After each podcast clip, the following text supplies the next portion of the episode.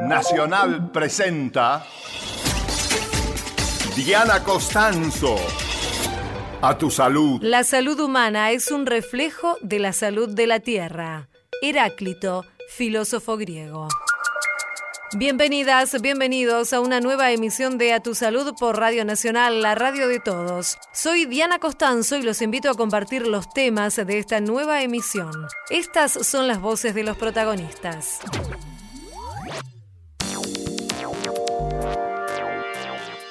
Las recomendaciones de la Organización Mundial de la Salud era que cualquier vacuna que se desarrolle para el dengue tuviera los cuatro serotipos. Esta vacuna los contiene. Estará disponible en la Argentina la única vacuna que protege del dengue. Hablamos con el doctor Pablo Bombeí de la Sociedad Argentina de Infectología. El besnidazol es una droga que lo que tiene justamente es un efecto parasiticida, es decir, mata el parásito que es el que causa la enfermedad de Chagas. Se aprobó en Estados Unidos un medicamento argentino para tratar el Chagas. Entrevistamos al director de la Fundación Mundo Sano, Marcelo Abril. La biología me daba mucha curiosidad y herramientas como para que yo de alguna manera me desempeñara como exploradora. La biología puede aportar soluciones a los problemas de reproducción humana desde la ciencia básica. Conversamos con la directora de Reprotec, Vanessa Raue tiene la posibilidad de, cuando se consume, coloniza la mucosa gástrica. Científicos argentinos descubrieron un probiótico que puede tratar y prevenir la gastritis. Dialogamos con la investigadora del CONICET, Graciela Font de Valdés. Estás escuchando a tu salud. Estás escuchando Nacional. En la Argentina estará disponible la primera vacuna que protege contra el dengue. Se trata de Dengvaxia, desarrollada por un laboratorio francés y que tiene una eficacia comprobada del aproximadamente 60-65% y evita las complicaciones de esta enfermedad transmitida por el mosquito Aedes aegypti. Pero para conocer más detalles vamos a conversar aquí en Radio Nacional con el doctor Pablo Bombeí. Él es coordinador de la Comisión de Vacunas de la Sociedad Argentina de Infectología. Ya lo estamos saludando. Hola Pablo, Diana Costanzo es mi nombre. Muchas gracias por atendernos. ¿Qué tal Diana? ¿Cómo están? Muy bien, eh, Pablo. Decíamos entonces que estará disponible en la Argentina esta vacuna que protege contra el, dengue. ¿Podría contarnos un poco cómo ha sido el proceso que llevó al desarrollo de, esta vacuna y a su disponibilidad para la población? Bueno, sabemos que el dengue tiene cuatro serotipos distintos, o sea que hay cuatro posibles infecciones por, por el virus del dengue, por estos distintos tipos, y uno puede tener una y tener una segunda, una tercera y una cuarta infección. En general, las que conllevan mayor gravedad son las segundas infecciones por algún serotipo distinto al que uno tuvo previamente. Entonces, las recomendaciones de la Organización Mundial de la Salud era que cualquier vacuna que se desarrolle para el dengue tuviera los cuatro serotipos. Esta vacuna los contiene, es una vacuna que bueno se, se llevaron eh, a cabo estudios clínicos en el sudeste asiático, y también en, en Latinoamérica, en varios países de Latinoamérica, y con esos estudios se llegó a la conclusión de, de la, eficacia de alrededor del 60-65% para todos los serotipos. Esta eficacia es variable por serotipo, es mayor para algunos o para otros, y también es eh, la eficacia es mayor para aquellos que ya han tenido una infección previa que para aquellos que no la tuvieron. Ese podría ser el, el resumen de, de los resultados de los estudios de esta vacuna que ha sido aprobada y también hay varios países que la tienen disponible. Claro, aquí en la Argentina entonces, ¿cómo es la, situación? ¿Fue aprobada por ANMAT y estará disponible próximamente?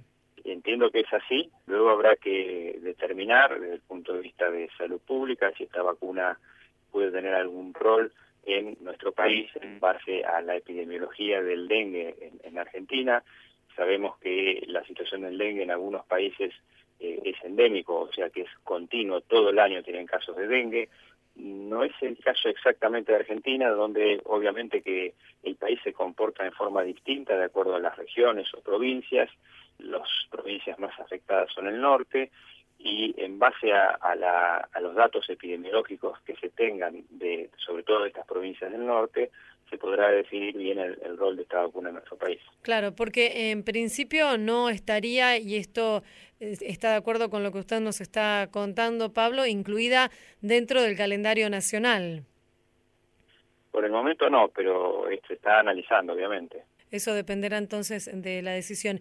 Y sí estaría eh, recomendada, digamos, para las zonas donde hay más casos, donde se produjeron miles de casos de dengue en las anteriores temporadas, como son, por ejemplo, el nor-noroeste, Misiones, en Formosa, en, estas regiones de nuestro país.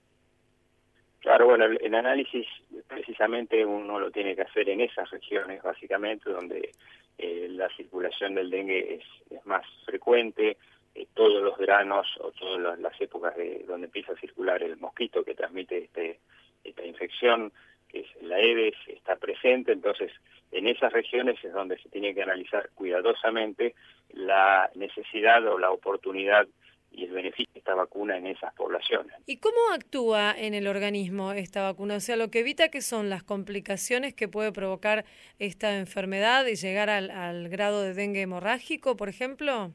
Bueno, es una pregunta eh, muy interesante porque los estudios lo que han mostrado, lo que hablamos de esta eficacia anteriormente de 65-60%, es para la enfermedad dengue, es decir, que lo, que se llama el punto final, o lo que se buscó inicialmente con los estudios y todos los estudios de todas las vacunas de dengue que hay en desarrollo también, de acuerdo a la recomendación de la OMS, es que eh, saber en cuánto evitan la enfermedad no complicada que es alrededor de este porcentaje que yo le comenté. Pero en esta vacuna también se vio que para formas más graves de la enfermedad que requieren hospitalización, la eficacia es mayor, es de alrededor del 90-92% para formas que requieren hospitalización. O sea que la eficacia es mayor para formas graves de dengue. Y el dengue en su forma grave puede llegar hasta a complicar mucho la salud y hasta, hasta el fallecimiento de la persona, ¿cierto? Sí, por supuesto. El, mm. dengue en, en algunos casos no son la mayoría por suerte, pero en algunos casos puede llevar a la internación y puede llevar al fallecimiento de la persona. El, dengue es un virus que para el cual no hay un tratamiento, no hay un antiviral, digamos, específico para el dengue, sino que depende de un manejo médico adecuado y cuanto más precoz es y la gente está más entrenada en el manejo de los casos del dengue, eh, mejores son los resultados. Entonces, es todo muy dependiente de la disponibilidad, del acceso al cuidado de la salud y del entrenamiento del personal de salud en el manejo de estos casos. Estamos hablando, lo recordamos a los oyentes, con el doctor Pablo Anjas Bueno, en realidad no es recomendación, sino es edad en la cual fue aprobada por la ah, autoridad regulatoria en nuestro país, que es el ANMAT, es decir, está aprobada para su administración en personas entre 9 y 45 años. Esto está basado en los resultados de los estudios, los estudios que yo les comenté, y también hay otros estudios que se hicieron para ver respuesta de, digamos, inmunogénica, respuesta de anticuerpos, respuesta de defensas de personas de distintos grupos de edades hasta los 45 años, donde se vio que en todos los casos la respuesta es buena y que la vacuna es segura, porque mm. una condición básica de cualquier vacuna, entre ellas, por supuesto, esta es la seguridad que brinda la vacuna. Entonces, en estos grupos de edad se vio que la vacuna tiene la eficacia que mencionamos antes y es segura. ¿Y cómo se aplica? ¿En cuántas dosis? Esta vacuna tiene un esquema de aplicación de tres dosis separadas por seis meses, o sea que uno empieza el esquema de vacunación ahora, a los seis meses se tiene que dar la segunda dosis y a los doce meses la tercera dosis. O sea que en un año una persona completa el esquema de vacunación. Y más allá de las zonas de las que hablábamos en las que se producen anualmente más cantidad de casos, ¿estaría recomendada para aquellas personas que, que viajen a esas zonas? Más allá de la indicación de salud pública, que es lo que hablamos antes, que es lo que se está analizando la la pertinencia y los beneficios que puede generar esta vacuna en algunas regiones o zonas de nuestro país. Después está la posibilidad de la indicación individual no cubierta por el Estado, que podría llegar a ser eventualmente para aquellas personas que viajen frecuentemente a áreas donde hay transmisión de dengue, supongamos, vamos a poner un ejemplo, una persona que eh, vive acá, reside en Argentina, pero viaja frecuentemente a zonas de Brasil o de Centroamérica, del sudeste asiático, donde hay dengue, donde la transmisión es endémica, o sea, es todo el año, y esa persona es un viajero frecuente de esas regiones por trabajo, por ejemplo, sería una posibilidad de administrar la vacuna sabiendo que el esquema eh, se tarda un año en completarlo. Por eso cuando uno piensa en una persona que va a hacer un viaje único a una zona donde hay dengue, en general no hay tiempo porque esto hay que planificarlo con un año de anticipación. ¿Y no se sabe el, costo? ¿Se sabe si va a ser eh, una vacuna costosa o accesible? La verdad es que no, no conozco claro. el costo. sí, son detalles al, laboratorio. Al laboratorio, seguro, seguro. Y Pablo, eh, finalmente también es, es, una buena oportunidad cuando hablamos de dengue recordar que más allá de que existan estas herramientas innovadoras como lo es en este caso la vacuna de la que estamos hablando de Embaxia, nunca están de más las medidas preventivas que básicamente son erradicar los lugares donde se cría el mosquito de aegypti, que es el vector, ¿cierto? Sí, es importante señalar esto porque la vacuna tiene que ser parte de una estrategia integral del manejo de esta enfermedad, donde, por supuesto, la vacuna puede tener un rol y tiene un rol, seguramente lo va a tener, pero también es importante el manejo del vector, es fundamental el saneamiento ambiental, el saneamiento individual, el control de los eh, lugares donde se crían los mosquitos en los distintos ámbitos del hogar. Eh, también tiene que ver con una buena capacitación entrenamiento del personal de salud para el manejo de los casos. Como decíamos antes, esto es fundamental para eh, controlar las, las complicaciones. También es muy importante fortalecer la, capacidad del laboratorio para el diagnóstico y también fortalecer e incrementar la vigilancia para tener todavía mejores datos de, esta enfermedad, sobre todo eh, si uno va a implementar una vacunación, tiene que tener datos precisos epidemiológicos para ver de esa forma eh, qué pasa cuando uno, decir que debería formar parte, obviamente, y esto también es una recomendación de la Organización Mundial y de la Organización Panamericana de la Salud, de una estrategia integral que incluya, por supuesto, lo que usted mencionaba, que es el manejo del, adecuado del vector, del mosquito. Queremos agradecerle, doctor Pablo Bombeí, coordinador de la Comisión de Vacunas de la Sociedad Argentina de Infectología, por su tiempo y esta entrevista. Un saludo, muchas gracias. Igualmente, Diana. Hasta luego.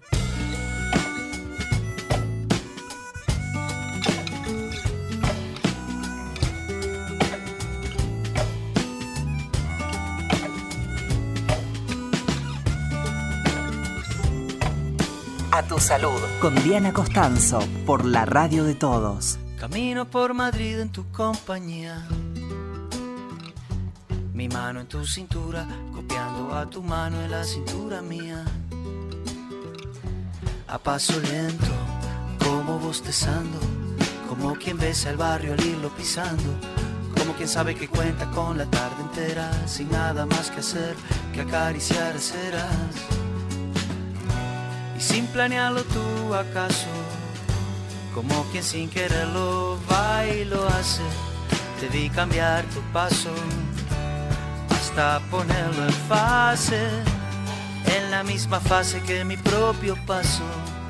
Oh, ir y venir, seguir y guiar, dar y tener, entrar y salir de fase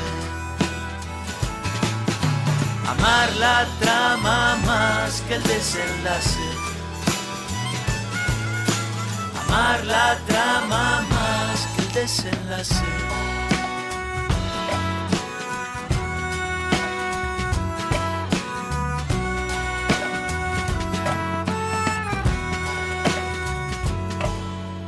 Fue un salto insimulado, un mínimo cambio de ritmo apenas paso cambiado y dos cuerdas que resuenan como un mismo número en distintos lados. O el paso exacto de los soldados, como dos focos intermitentes, súbitamente así, sincronizados. Dos paseantes distraídos han conseguido que el reloj de arena de la pena pare, que se despedace y así seguir el rumbo que el viento trace. Oh, ir y venir, seguir y guiar, dar y tener, entrar y salir de fase. Amar la trama más que el desenlace. Amar la trama más que el desenlace. Por ahí, como en un esperar que algo pase. Amar la trama más que el desenlace. Amar la trama más que el desenlace.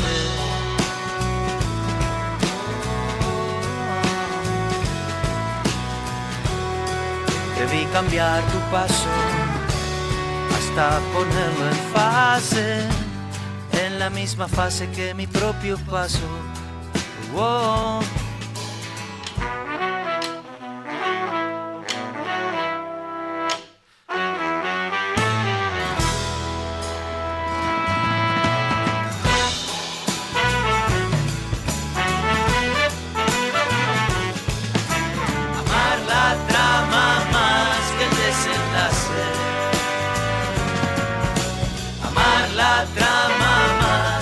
Oh,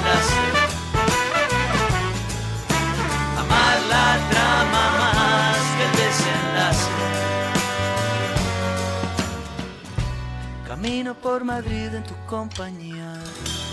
Música en A Tu Salud, Jorge Drexler, Amar la Trama. Escuchás A Tu Salud por Nacional.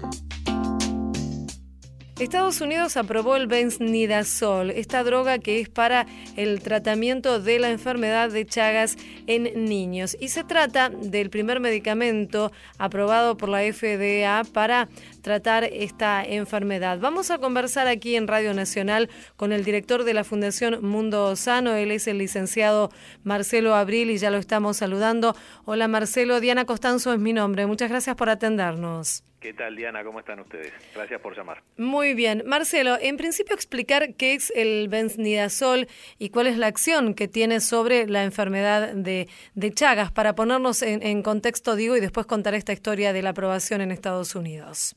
Bueno, cómo no. Te cuento en, palabras, eh, digamos, coloquiales para, para que sea comprendido por todos. la enfermedad de Chagas es conocida principalmente por eh, la forma histórica de transmisión, la más difundida, que es por medio de la picadura de las vinchucas, ¿verdad? Sí. Entonces la gente cuando escucha Chagas piensa en el insecto transmisor y está muy bien, pero la verdad que la enfermedad en sí es una parasitosis, es una enfermedad transmisible y entonces lo que transmite la vinchuca y lo que entra al organismo de las personas que, que sufren la enfermedad es un parásito, un protozoo, que se llama Trypanosoma cruzi, y el besnidazol es una droga que lo que tiene justamente es un efecto parasiticida, es decir, mata el parásito que es el que causa la enfermedad de Chagas. De eso estamos hablando, de un producto que mata el parásito que causa la enfermedad. Claro. Y entonces la historia del logro de, este desarrollo aquí en el país comenzó allí por el año 2011, ¿cierto? A través de, un acuerdo que se hizo entre la Fundación Mundo Sano, el Grupo INSUD y también el, Ministerio de Salud para el Desarrollo en los laboratorios LEA. Sí, en realidad eh, el Benidazol tiene una historia anterior, eh, era un desarrollo originario, bueno, de, digamos del primer mundo, pero que por estas condiciones que tienen las enfermedades llamadas desatendidas, que el Chagas responde a esas características, dejó de ser de interés para, para la industria internacional la producción de benidazol, mm. se hizo una transferencia para el hemisferio sur con una serie de inconvenientes y en el año 2011 lo que pasó es que hubo desabastecimiento, no había producción a nivel mundial de benidazol y la Argentina, en Argentina se tomó la decisión de hacer producción aquí, eso implicó desde luego eh, tomar toda una serie de decisiones de tipo industrial, de tipo técnico, para resolver las dificultades que implica producir una, una molécula, se logró realizar y esto fue eh, un, un, compromiso asumido entre la Fundación Mundo Sano y el Ministerio de Salud de la Nación y al que se sumaron los laboratorios MAPRIMED como productor de la molécula, de la síntesis de la molécula, y el laboratorio LEA desarrollando el comprimido, que es el producto terminado, el que, el que la gente toma para el tratamiento del Chagas. Y, y se hizo con los más altos estándares de calidad y de hecho el comprimido que se desarrolló aquí en Argentina, que en realidad son dos presentaciones para, para una presentación para niños y otra para adultos, se hizo con una formulación que, que es mejor que el preexistente, tiene mejor solubilidad, bueno, una serie de ventajas para los pacientes. Claro, se llama Avarax, el nombre comercial es Avarax. Comercial aquí en, en Argentina y, en otros países de la región. Ahora con esta noticia de, de que va a estar disponible en Estados Unidos, hay que ver cuál es el nombre posible por un tema de, registro de, marcas y ese tipo de cuestiones. Pero lo importante, lo que nosotros destacamos es que a partir de lo que fue una iniciativa tomada aquí en Argentina por la Fundación, encabezándola con el Ministerio, con laboratorios nacionales, comenzó todo un trabajo grande de ir registrando el producto en distintos países, primero de la región, el mes pasado obtuvimos el registro para México, también del Benidazol, que es muy muy importante, también la primera vez que en México se autorizaba una droga para el tratamiento de Chagas, y ahora con esta última noticia del registro otorgado por la FDA, que a nivel eh, global se considera la agencia regulatoria de medicamentos que tiene los más altos estándares de exigencia en términos de, rigurosidad para dar un registro, lo que hace es validar la, la, muy buena calidad del trabajo que se hizo desde el año 2011. Es como culminar todo un proceso y a su vez tiene un, un, efecto muy importante porque el mundo está atento a qué cosas son autorizadas por la FDA y entonces consideramos que esto va a facilitar registros en otros países y además tiene una como un efecto de visibilizar que existe tratamiento para el Chagas y eso es un, una gran oportunidad que tenemos que aprovechar. Particularmente para los niños, para, para los jóvenes, es un, momento muy muy bueno para que todo el mundo hable del tema y se sepa que hay droga disponible, que hay droga de calidad disponible para tratar el Chagas, insisto, con un foco muy especial en los niños y en las mujeres en edad fértil. Claro, porque en los eh, niños se puede curar el Chagas si es tratado desde un inicio, ¿cierto? Sí, exactamente. Cuanto más temprano es el tratamiento en términos de edad, son mejores y más rápidos los resultados en términos de eficacia terapéutica que, se observan. Eso está, eso está demostrado, esa es la evidencia científica que hay justamente. El Chagas tiene algunas dificultades técnicas que no, no viene al caso discutir para diagnosticar su cura, pero justamente en la población pediátrica esto se puede observar bien y en un tiempo corto, entonces por eso hacemos mucho foco en, impulsar el tratamiento en los niños. Y, también de la misma forma, eh, con mujeres en edad fértil, las mujeres jóvenes que tienen chagas, también es muy importante que accedan al diagnóstico y al tratamiento, porque cuando se trata a una mujer eh, que en el próximo tiempo puede ser madre, además de, de estar tratándola a ella y curando a esa persona, a esa mujer, estamos haciendo una acción de prevención porque estamos eliminando el riesgo de transmisión vertical, que es el riesgo de transmisión que se puede dar de una madre, de una mujer eh, infectada con Chagas, que puede transmitir el parásito del Chagas al niño por nacer por vía transplacentaria. Así que es un doble efecto, es un beneficio directo para la mujer, pero a su vez es una acción de prevención para nuevos casos de Chagas en niños por nacer. Estamos hablando, les recordamos a nuestros oyentes, con el licenciado Marcelo Abril de la Fundación Mundo Sano. Y Marcelo, esta mm, aprobación por parte de Estados Unidos, por parte de la FDA, que como usted dice ya son palabras mayores en cuanto al, aval que se le da a este eh, medicamento, ¿tiene que ver quizás con la globalización que está teniendo, por así decirlo, la enfermedad de Chagas a través de las migraciones? Eh, es muy interesante lo que lo que señalas, Diana, porque realmente, así como al principio de la charla yo comentaba que cuando se dice Chaga se piensa en la vinchuca, la verdad que esa vinchuca se piensa también en un contexto, en un rancho, en una vivienda rural con digamos, pocas eh, condiciones eh, materiales o con condiciones materiales que no son las mejores. Y, tal cual como vos estás señalando, hay que considerar que si bien ese escenario del Chagas sigue existiendo y nos sigue preocupando, donde todavía está vigente en algunos lugares el riesgo de transmisión por, por vinchucas, el riesgo de transmisión vectorial, la dinámica de, las poblaciones, las migraciones dentro de, los, de, nuestros países y también las migraciones a, otros países del mundo hacen que el Chagas hoy se pueda encontrar en distintos escenarios. Esto que vos estás señalando es totalmente cierto. En Estados Unidos existen migrantes de Latinoamérica que pueden haber ingresado a ese país con, con Chagas, las cifras que se hablan de posiblemente unas 300.000 personas infectadas por Chagas en Estados Unidos, pero también hay que considerar otros escenarios. Nosotros tenemos trabajo también realizado en España, donde hay una gran colonia de migrantes latinoamericanos. Solo en España se estima que hay algo así como 60.000 personas infectadas por Chagas, pero también pensemos en nuestro propio país que más allá de preocuparnos y lo bien que hacemos en preocuparnos y en seguir trabajando en la región del Chaco argentino, como es la provincia del Chaco mismo, la provincia de Santiago del Estero, Formosa, parte de Salta, etcétera, etcétera, también pensemos que hay mucha gente proveniente de esa región y de países limítrofes al nuestro que viven hoy en las grandes ciudades, que viven en, en, el Gran Buenos Aires, en la ciudad de Buenos Aires, en el Gran Rosario, en Córdoba, es decir, en las grandes urbes nosotros tenemos que pensar que el Chagas también es una posibilidad que esté presente.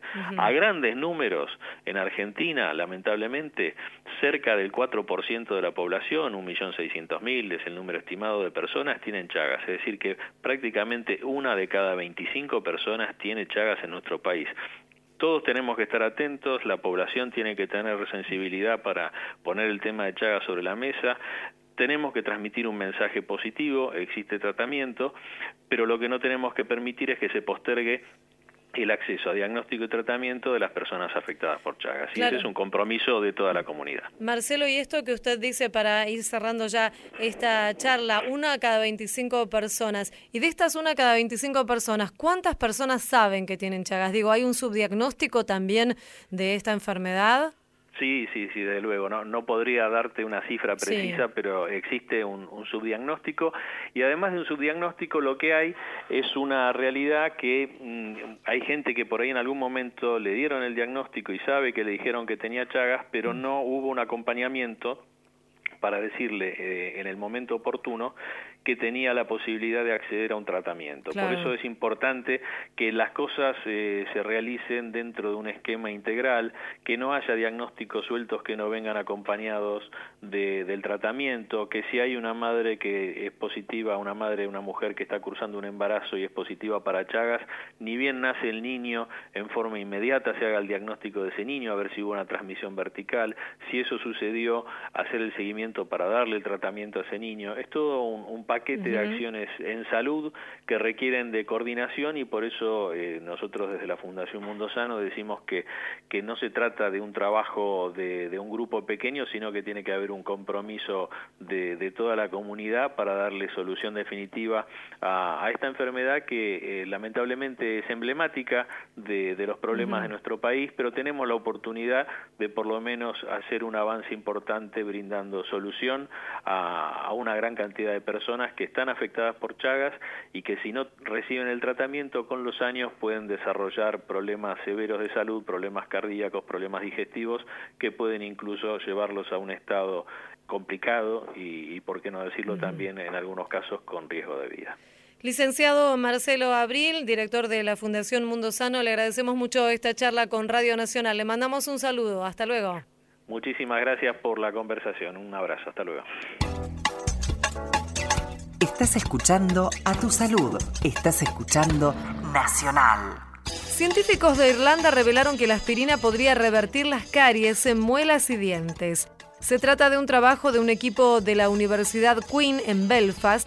Los investigadores encontraron en ensayos de laboratorio que la aspirina puede estimular las células madre de los dientes y así favorecer su regeneración. Las caries son la enfermedad dental más común en todo el mundo y se caracterizan por la destrucción de los tejidos del diente y pueden generar una inflamación también del nervio dental que causa muchísimo dolor. Los dientes tienen naturalmente una cierta capacidad regenerativa, pueden producir una fina capa de dentina cuando la pulpa dental queda expuesta. El estudio, este resultado del trabajo, muestra entonces que este fármaco puede potenciar la función de estas células madre y contribuir así a la autorreparación de las estructuras del diente. En Nacional estás escuchando a tu salud. WhatsApp Nacional 116-584-0870. En Nacional, comunicados por WhatsApp. Llega a Buenos Aires el Festival Internacional de Literatura, FILBA 2017. Charlas, lecturas, paneles, performance y recitales, con autores y artistas invitados, en el Malva y en la Biblioteca Nacional, del 27 de septiembre al 1 de octubre. La entrada es libre y gratuita, con inscripción previa en www.filba.org.ar. Auspicia Radio Nacional. Ahora, Nacional. En todo el país. 12 de la noche, 36 minutos. Nos escuchás también en Ushuaia por AM780. Escucha cada región del país en un solo lugar. Descarga la app de Nacional. Disponible para iPhone y Android. Seguí en Nacional. Escuchás a tu salud. Vanessa Arragüe es bióloga, ella estudió en la Facultad de Ciencias Exactas de la UBA y transitó un camino que no tantos investigadores realiza, estar en contacto justamente con los pacientes al dedicarse a la práctica clínica. Y además es la fundadora y directora actualmente de Reprotec. Con ella vamos a conversar, invitamos a Vanessa a conversar aquí en Radio Nacional. Hola Vanessa, Diana Costanzo es mi nombre, muchas gracias por atendernos. Gracias por la invitación. Vanessa, en principio contarnos un poco la historia de cómo fue tu formación académica, cómo comenzaste a estudiar biología y por qué te interesó particularmente dedicarte a lo que es el proceso de, de la fecundación. Sí, mira, básicamente yo lo que hice fue eh, iniciar mi carrera como, como investigadora porque siempre fui una persona bastante curiosa, ¿no? Siempre me gustó explorar eh, distintos aspectos relacionados a la naturaleza y la biología me daba mucha curiosidad y herramientas como para que yo de alguna manera me desempeñara como exploradora, digamos, de la vida, ¿no? En algún momento eh, decidí por la biología por, por ese lado, ¿no? Por, por el lado de investigar y de querer saber un poquito más acerca de distintos procesos naturales. eh, en particular a mí me interesó la biología de la reproducción porque me parece un área fascinante. Yo siempre digo que todos en algún momento fuimos un espermatozoide y un óvulo, con lo cual siempre me pareció un área en donde todo se inicia, todo se origina ahí, ¿no? En esa en esa unión del espermatozoide y el óvulo que permiten después la formación del embrión y el futuro desarrollo de ese bebé.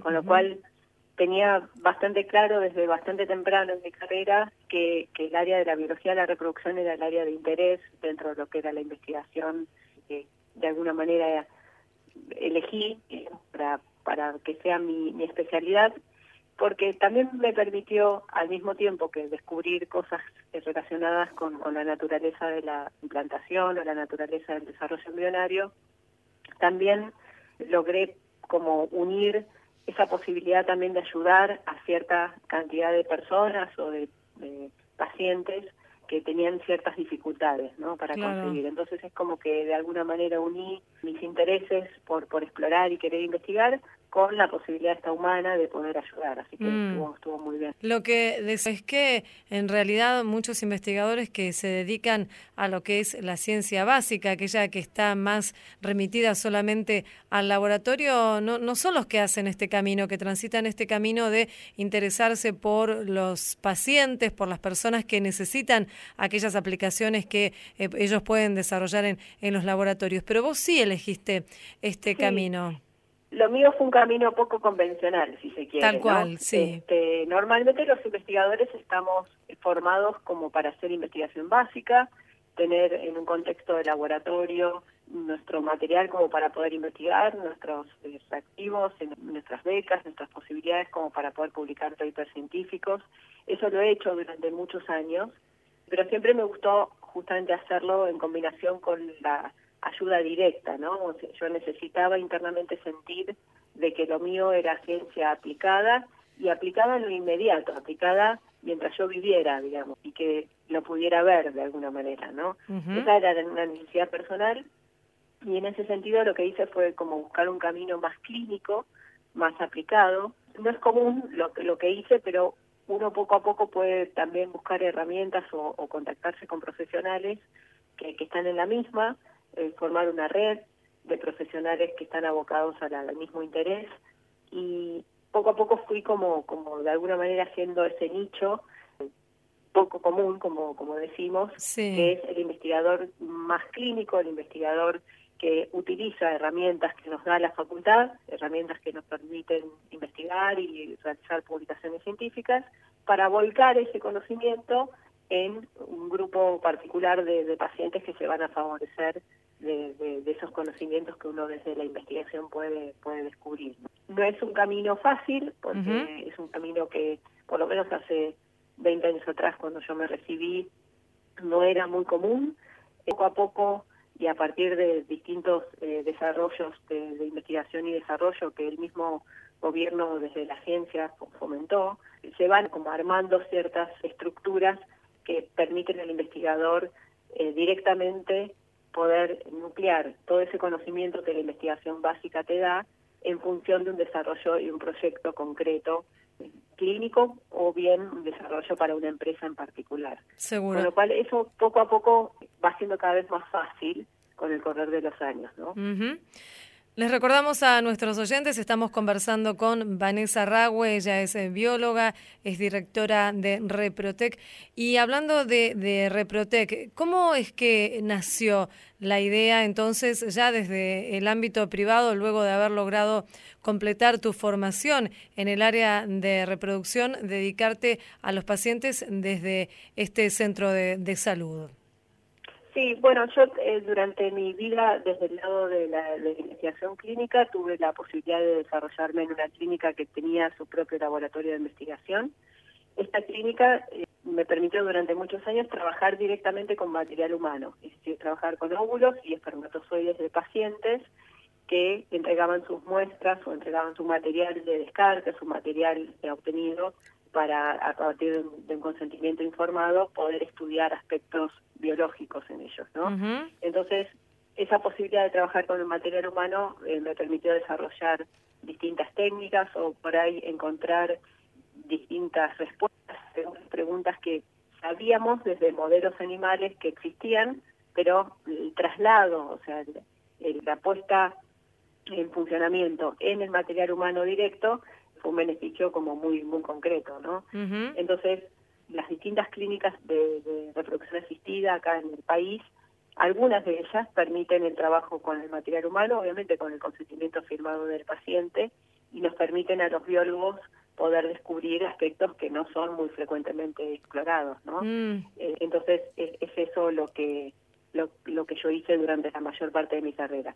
Después de eso fundé Reprotec y también Reprobank, que es eh, el banco de gametos de, de Reprotec, que lo que permite es, de alguna manera, administrar muestras de donantes, ya sea de óvulos o de espermatozoides, para que algunos pacientes que necesitan de la donación de espermatozoides y de óvulos puedan hacer sus tratamientos de reproducción asistida. De nuevo, caminar un camino desde la investigación y tener esas herramientas a mano y al, al día, también nos permite eh, poder llegar mejor al paciente, porque uno puede explicarle procedimientos biológicos, puede explicarle cuestiones por ahí difíciles de entender, eh, desde un lugar más, más claro. Por lo menos a mí me gusta mucho la docencia en particular y, y puedo tener como una llegada al paciente muy fácil eh, para explicar procesos biológicos que por ahí son un poco complejos de entender o de imaginarse. Entonces es como una muy linda combinación la que la que pude lograr. Y bueno, este, como siempre digo, cuando uno trabaja con pasión, eh, no es un trabajo, ¿no? Sí, claro. Y Vanessa, en este en este tránsito que, que has hecho desde la biología a, la clínica, ya a la relación con, con las personas que necesitan de, de, estos tratamientos de reproducción. Imagino que lo más gratificante debe ser cuando se resuelven positivamente estos casos, cuando se logra el embarazo, cuando las personas pueden superar estas dificultades. Y esto es algo que eh, tal vez eh, es uno de los aspectos que no se da en la investigación básica tan directamente. ¿cierto? Es verdad, es verdad. Sí, el contacto con el paciente es un contacto eh, intenso, arduo. En particular en reproducción asistida los pacientes pasan por, es un camino reproductivo el que inician, muchas veces es un camino un poco tedioso, eh, pesado. Acompañarnos en ese camino es todo un desafío. Lo que los biólogos hacemos en este camino es, es de alguna manera desde el lado técnico, quizás más desde el lado del laboratorio, ser como China, ¿no? Mm. Somos los que trabajamos con, con la materia prima, con los óvulos, espermatozoides, embriones, y en algunos casos, como el mío, nos toca acompañar a los pacientes. La gratificación mayor y esta, la, digamos, la, la satisfacción de este trabajo cumplido para nosotros es el embarazo, ¿no? Y, y ni hablar de cuando vienen a mostrarte los bebés o te comparten fotos o te mandan emails, eso es una gratificación realmente que no tiene precio, es enorme y es hermosa. Pero también hay mucha gratificación desde el lado del paciente por el solo hecho de, que humanamente se los asista, ¿no? Eh, esta cosa de, poder ayudar, que yo te decía antes, eh, es algo que los pacientes aprecian y, aprecian mucho.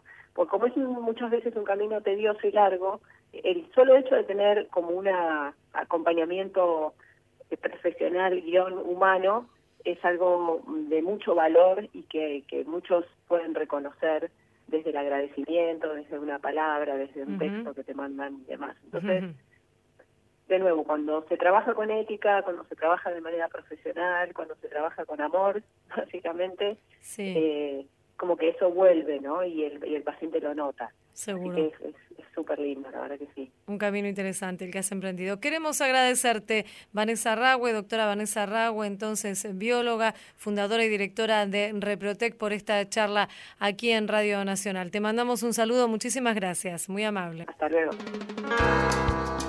Seguí en Nacional, escuchás a tu salud. Felicidad, me invitaste a tu fiesta y no fui.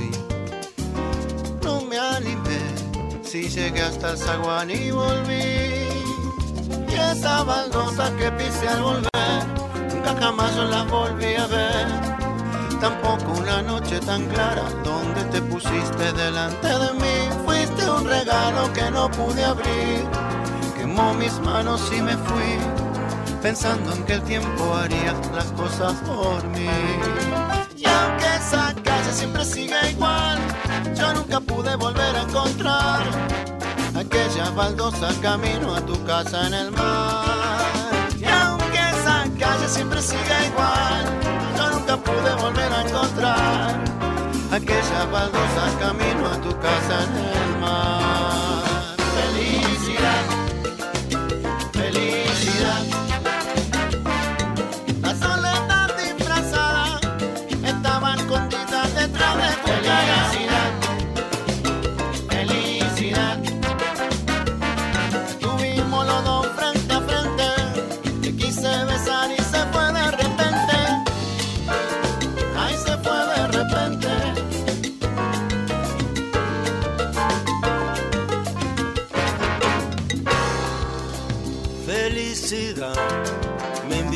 Tu fiesta y no fui.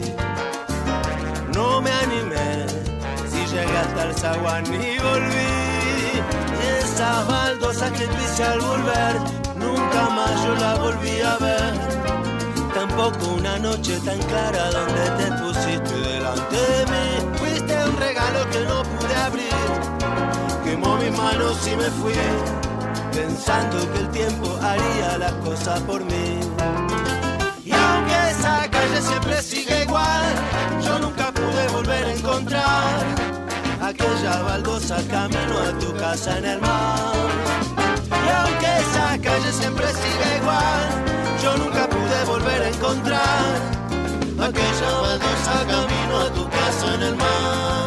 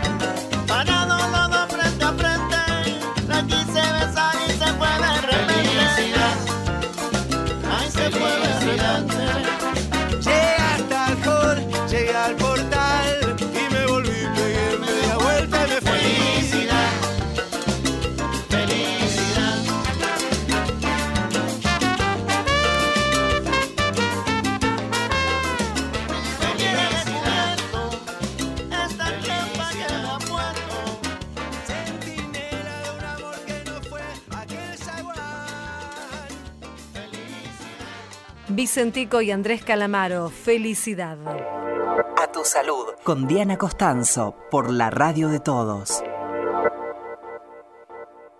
La gastritis es una inflamación del estómago que afecta a gran parte de la población y puede provocar complicaciones y síntomas que muchas veces son muy molestos. Ahora científicos argentinos descubrieron que una bacteria probiótica puede tratar y prevenir esta patología. Vamos a conversar con la investigadora del CONICET en el Centro de Referencia para Lactobacillus Font de Valdés. Hola Graciela, muchas gracias por atendernos. Hola Diana, ¿qué tal? Muchas gracias por llamar. Graciela, en principio hablar de qué se tratan los, los probióticos, ¿no? Que de esto se trata el camino que ustedes emprendieron para lograr esta posible cura y tratamiento para la gastritis, ¿cierto? Sí, así es. Bueno, los probióticos se definen como, em, en general, eh, son bacterias lácticas, son bacterias benéficas y que tienen un efecto benéfico sobre el consumidor cuando las consume, generando una situación de, de salud a nivel intestinal.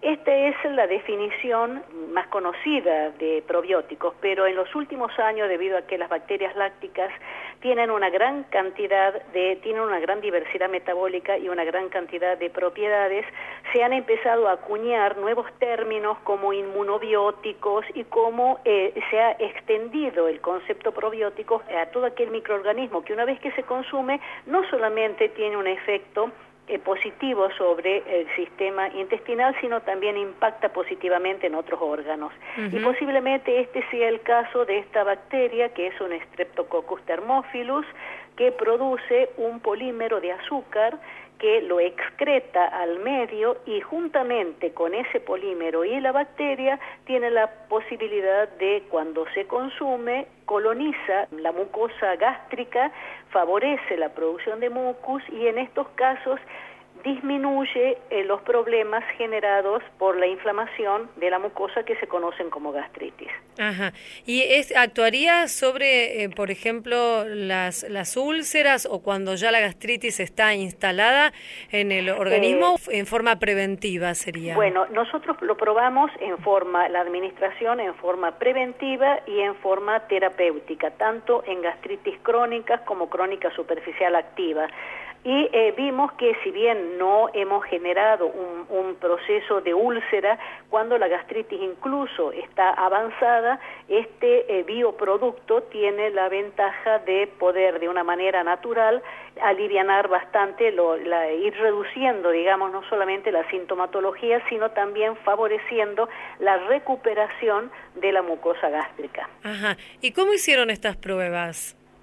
Bueno, estas pruebas en general, a ver, todo proyecto de investigación y sobre todo cuando estamos tratando de probióticos y que tienen una posible aplicación en nutrición o en salud humana, eh, lleva muchos años de estudios. Estamos hablando de entre 10 y 12 o 13 años probablemente que se ha ido desarrollando este proyecto y que va ha ido cumpliendo distintas etapas.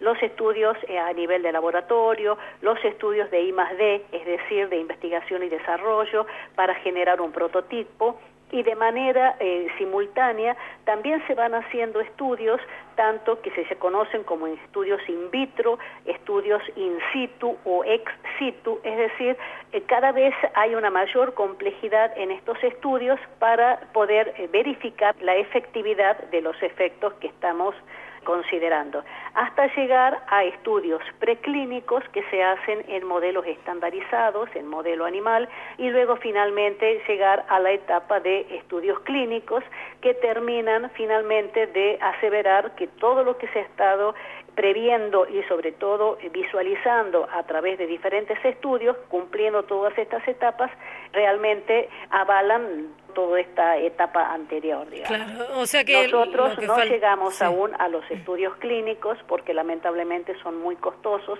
y generalmente esos estudios se encaran con alguna empresa a la cual se le va a transferir la tecnología. Mm, ¿Y esto estaría avanzado o todavía no? Bueno, eh, lamentablemente no depende de nosotros, sino del interés que puedan tener las empresas en no solamente en producirlo, sino en nuevamente en adoptar la tecnología y de hacer en forma conjunta con nuestro grupo eh, estos ensayos clínicos. Claro, que sería el paso que falta para que pueda llegar luego al mercado, al mercado, ¿cierto? Exactamente, Claro. Y eh, Gracia, ¿en qué productos se puede consumir? Nosotros lo desarrollamos o lo pensamos, diseñamos un prototipo que es una leche fermentada, pero estamos viendo también, este, tratando de ver otras matrices u otras formas de administración porque entendemos que mm, hay personas a las que no les gusta la leche y además o también tienen pueden llegar a tener algún problema de intolerancia de la lactosa. Pero sí es importante que esté la bacteria láctica y que esté el polisacárido que este, para que estos dos componentes son los que eh, favorecen el efecto que nosotros estamos viendo. Siempre estamos hablando de poder incluirlo dentro de un alimento, ¿cierto? Sí, dentro de un alimento o bien, por ejemplo, presentarlo como un, eh, como un polvo soluble, deshidratado, que se pueda solubilizar y consumir este, en el momento, o como cápsulas o masticables, etcétera. Por lo tanto, en realidad, si bien lo pensamos nosotros como un alimento, pienso que puede impactar tanto en la industria farmacéutica como en la industria de alimentos. Y Graciela, los efectos que tendrían en las personas serían similares a los de un medicamento, por ejemplo, uno de los más conocidos, el omeprazol, que se toma en los casos de, gastritis o, o, de acidez, o tendría ciertas ventajas sobre este eh, tipo de medicamentos? Tiene ventajas con respecto, por ejemplo, es, el efecto es comparable al de los prazoles, porque justamente nosotros en los modelos que ensayamos para evaluar la efectividad de este bioproducto, utilizamos eh, los compuestos, utilizamos omeprazol. Y las ventajas es que a veces eh, la ingesta continuada de prazoles puede tener algunos efectos colaterales o secundarios que en este caso no lo tiene. Además también observamos que el, el consumo de este bioproducto tiene un efecto regulador del sistema inmune de la mucosa gástrica, con lo cual esto también es muy importante porque actúa disminuyendo las, eh, las citoquinas, que son las proinflamatorias, algunas de ellas son proinflamatorias, y aumentan las citoquinas reguladoras, de manera que todo esto va generando de a poco la restauración del equilibrio de la mucosa. Los efectos adversos que ustedes no comprobaron en comparación con otras medicaciones, ¿cuáles son? Y bueno, que por ejemplo a veces una ingesta continuada de algún medicamento, como en el caso por ejemplo de los prazoles, puede también alterar la producción de acidez, que también es importante. De nuevo, el estado de salud depende de un estado de equilibrio. Si no tenemos las condiciones en el estómago adecuadas, por ejemplo la acidez también, la digestión es más lenta. Mm, claro. Entonces, en este caso nosotros no lo observamos. Y otra cosa que también observamos es que cuando entra, este, cuando en los casos, por ejemplo, de personas que están infectadas con el Helicobacter pylori, que es un patógeno oportunista, digamos, que cuando aumenta su número puede llegar incluso a úlceras gástricas e incluso, este, bueno, a otras situaciones de mayor envergadura. Eh, esta bacteria, con la producción de los polisacáridos y demás, compite en los sitios de unión con el helicobacter. ¿Esto qué mm. significa? Que la bacteria, cuando uno la consume al, al, probiótico, a este probiótico, ocupa los sitios en los que debería colonizar el helicobacter y de esta manera entonces eh, disminuye la infección. Y eso también es algo sumamente interesante que ya otros investigadores con otras bacterias, creo que en Europa o en Estados Unidos, habían encontrado algo similar con algunos microorganismos. Bueno, Graciela, esperemos entonces que puedan avanzar lo que tiene que ver con las, las pruebas clínicas, el interés de, de las empresas para poder desarrollar esta innovación que ustedes han logrado allí en, en el Cerela y para que también mucha gente se vea beneficiada con estos estos productos porque son muchas personas las que tienen estos problemas de Exactamente, la vida moderna cada vez más nos afecta o psicológicamente o con el estrés y generalmente esta es una de las principales causas de inflamación gástrica o conocida como gastritis. Muchas gracias por tu interés. Graciela Font de Valdés, investigadora del CONICET en el Cerela, Centro de Referencia para Lactobacilos en Tucumán. Le agradecemos esta entrevista con A Tu Salud aquí en Radio Nacional. Un saludo. Gracias, hasta pronto, adiós. Estás escuchando A Tu Salud, estás escuchando Nacional. Los cigarrillos electrónicos con nicotina causan rigidez arterial y aumentan la presión y la frecuencia cardíaca. Esto se asocia con un mayor riesgo de ataques al corazón y de accidentes cerebrovasculares. Fue demostrado por primera vez por una investigación presentada durante el Congreso Internacional de la Sociedad Respiratoria Europea 2017 en Italia.